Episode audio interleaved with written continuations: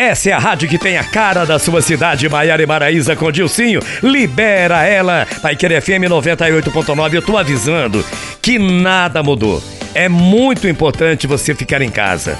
Mas se precisar sair, use máscaras, tá bom? Gente, eu tô mais uma vez agradecendo muitíssimo a toda essa galera que trabalhou comigo em mais essa manhã. Obrigado pelo carinho seu aí do outro lado da caixa, que o seu domingo seja santo e abençoado, que o grande arquiteto do universo proteja você e sua família. Amanhã, 8 horas da manhã, querendo Deus, e Ele é sempre de querer, eu volto com você. Muita paz no seu coração e um tríplice fraterno abraço para você, para você e para você, naturalmente. Mensagem final com Alcir Ramos.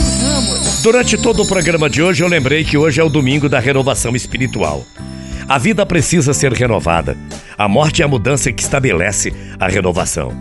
Quando alguém parte, muitas coisas se modificam na estrutura dos que ficam. E sendo uma lei natural, ela é sempre um bem, muito embora as pessoas não queiram aceitar isso. Nada é mais inútil e machuca mais do que a revolta. Lembre-se de que nós não temos nenhum poder sobre a vida ou a morte. Ela é irremediável. O inconformismo, a lamentação, a evocação reiterada de quem se foi, a tristeza e a dor podem alcançar a alma de quem partiu e dificultar-lhe a adaptação na nova vida. Ele também se sente a sensação da perda, a necessidade de seguir adiante mas não consegue devido aos pensamentos dos que ficaram, a sua tristeza e a sua dor. Se ele não consegue vencer esse momento difícil, volta ao lar que deixou e fica ali, misturando as lágrimas, sem forças para seguir adiante, numa simbiose que aumenta a infelicidade de todos. Pense nisso. Por mais que esteja sofrendo a separação, se alguém que você ama partiu, libere-o agora Recolha-se a um lugar tranquilo. Visualize essa pessoa em sua frente. Abrace-a. Diga-lhe tudo o que seu coração sente. Fale do quanto você a ama e do bem que lhe deseja. Despeça-se dela com alegria e, quando recordá-la, veja-a feliz e refeita. A morte não é o fim.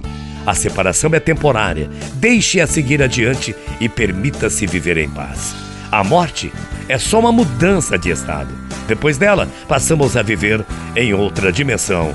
Creia em mim, ó Deus, um coração puro e renova em mim um espírito reto. Salmos.